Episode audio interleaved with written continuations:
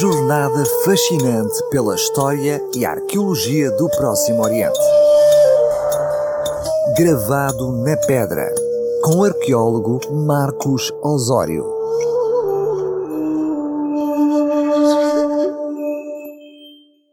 Aqui estou de novo para partilhar consigo novidades da arqueologia do Próximo Oriente. E trago hoje uma descoberta invulgar e muito gira. De acordo com um artigo publicado no Jerusalem Journal of Archaeology, foi recentemente encontrado um pente marfim que ostenta um grafito em língua cananeia. Pentes com inscrições não são achados muito comuns na arqueologia e só por isso esta notícia merece a nossa atenção. O artefacto foi encontrado nas escavações arqueológicas da cidade de Lachish, na região de Shefelah, no sul de Israel, estava guardado no arquivo das escavações desde 2017, mas só no início deste ano, após um exame mais aprofundado, é que os arqueólogos detectaram as letras e descobriram uma inscrição verdadeiramente rara. Não estranhem que, por vezes, as melhores descobertas arqueológicas sejam feitas nos próprios depósitos das caves dos museus das grandes cidades mediterrânicas como Cairo, Atenas ou Istambul. Segundo Yosef Garfinkel, professor de arqueologia da Universidade Hebraica de Jerusalém, esta é a primeira frase escrita em língua cananeia encontrada em Israel. Segundo os investigadores, esta escrita proto-cananeia parece ser muito arcaica, com características que não aparecem nas versões posteriores redigidas em cananeu, nomeadamente por culpa de uma letra semítica sibilante que aí aparece, que na maioria das línguas desta família desapareceu logo após a invenção do alfabeto. O texto foi datado do ano de 1700 a.C., pela mesma altura que o alfabeto mais antigo terá sido inventado, e a inscrição é um importante marco na história da capacidade humana de escrever, mostrando como a escrita era usada na vida cotidiana de uma importante cidade cananeia há cerca de 3500 anos. Embora esta seja a primeira vez que uma inscrição cananeia se encontra gravada num material que pode ser datado por carbono 14, como o marfim, pois geralmente as epígrafes aparecem redigidas em argila, metal ou pedra, que não fornece datações de radiocarbono, ainda não foi possível obter a respectiva datação do pente, dado que estas análises laboratoriais são caras e morosas. Como o objeto foi encontrado na escavação arqueológica num depósito secundário, também não foi possível datar o pente de acordo com o seu contexto estratigráfico ou por outros achados associados. Em vez disso, a data do pente foi determinada apenas pela análise paleográfica dos caracteres, isto é, pela morfologia das letras. O pente é minúsculo, medindo pouco mais de 3 cm de comprimento, o espaço para as 17 letras incisas na superfície áspera do artefacto, que variam entre 1 e 3 mm de altura, é muito reduzido. Mesmo assim, as letras formam sete palavras perfeitamente legíveis.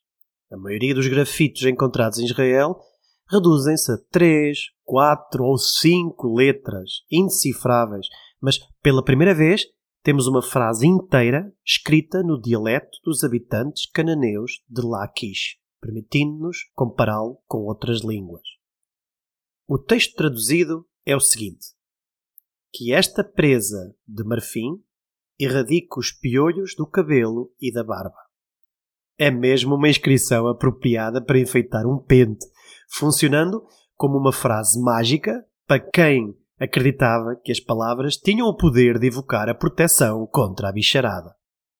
Embora já tenham sido encontrados vários grafitos proto-cananeus, alguns até mais antigos do que este, eles são geralmente curtos, constando apenas o nome do proprietário de um objeto doméstico, por exemplo. Mas esta é a primeira descoberta na região que refere o propósito do objeto em que foi escrito, o que é mais raro.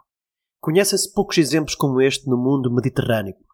Um deles é a taça de Nestor, que é um recipiente encontrado nas escavações da ilha italiana de Ischia, que identifica a função da peça.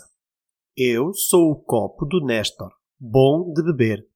Já foram encontrados muitos artefactos em Lachish, desde joias, armas, cerâmicas e objetos metálicos, que fornecem importantes informações sobre o modo de vida dos seus cidadãos.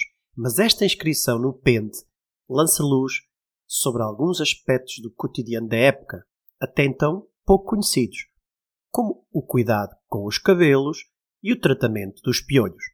Embora não saibamos muito mais sobre as pessoas que o utilizaram. O pente tem acabamento duplo. De um lado, preservam-se seis puas grossas que eram usadas para desembaraçar os nós do cabelo.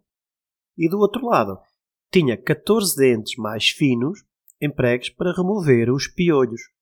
Embora os dentes do pente já estejam partidos, as bases preservaram-se.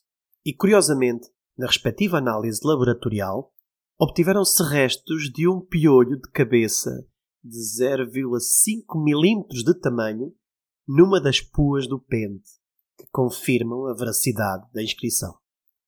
As condições climatéricas de Laquish, no entanto, não permitiram a preservação do piolho inteiro, mas apenas da membrana exterior de quitina, ainda na fase de ninfa. Sendo feito de marfim de elefante, provavelmente importado do Egito, o pente teria sido um objeto caro e de prestígio que apenas poderia ser adquirido por uma pessoa rica. Outros teriam provavelmente pentes de piolhos feitos de madeira que se estragavam mais rapidamente disse Joseph Garfinkel. Por outro lado, segundo Christopher Ralston, da George Washington University, o facto de se tratar de um objeto de prestígio, encontrado num local militar estratégico com alto calibre ortográfico, permite concluir que foi redigido por um experiente escriba. E quem mais teria dinheiro para contratar um escriba que escrevesse uma fórmula mágica num pente minúsculo, senão uma pessoa de bastantes posses materiais? Como observa Ralston, Lachish era um local militar fortificado que estava conectado com o funcionalismo régio e com governadores e oficiais militares. E no antigo Próximo Oriente, os escribas acompanhavam muitas vezes os militares régios. Esta cidade era muito importante no antigo Próximo Oriente, tendo sido próspera desde a Idade do Bronze até à época romana. Iremos certamente falar dela em próximas crónicas. O povoado estava cercado de muralhas, com 6 metros de espessura e uma altura de mais de 9 metros. Existem vários portões na cidade, incluindo o portão da cidade baixa, outro na cidade alta e um portão falso. Dentro das muralhas erguia-se um grande palácio, com uma área de cerca de 5 mil metros quadrados, composto por um pátio central, uma sala do trono, salas de recepção e quartos privados. Havia também um templo, dos maiores já encontrados em Israel, com uma área de mil metros quadrados, com uma larga entrada, um pátio central e uma sala sagrada. Lachish é um local especialmente interessante na história do alfabeto, e não só agora por ser o local com a mais antiga descoberta epigráfica em Israel. As escavações arqueológicas desta importante cidade cananeia do segundo milénio antes de Cristo revelaram pelo menos 10 inscrições proto-cananitas, muito mais do que qualquer outro local em Israel, incluindo uma inscrição que descreve a invasão da cidade pelo rei assírio Senaquerib em 701 a.C. Era claramente um importante centro de uso e desenvolvimento do alfabeto desde a sua invenção até ao final da Idade do Bronze, por volta de 1200 a.C. Mas o povoado também forneceu um conjunto raro de textos hebraicos datados da Idade do Ferro, quando era uma das cidades mais importantes de Judá.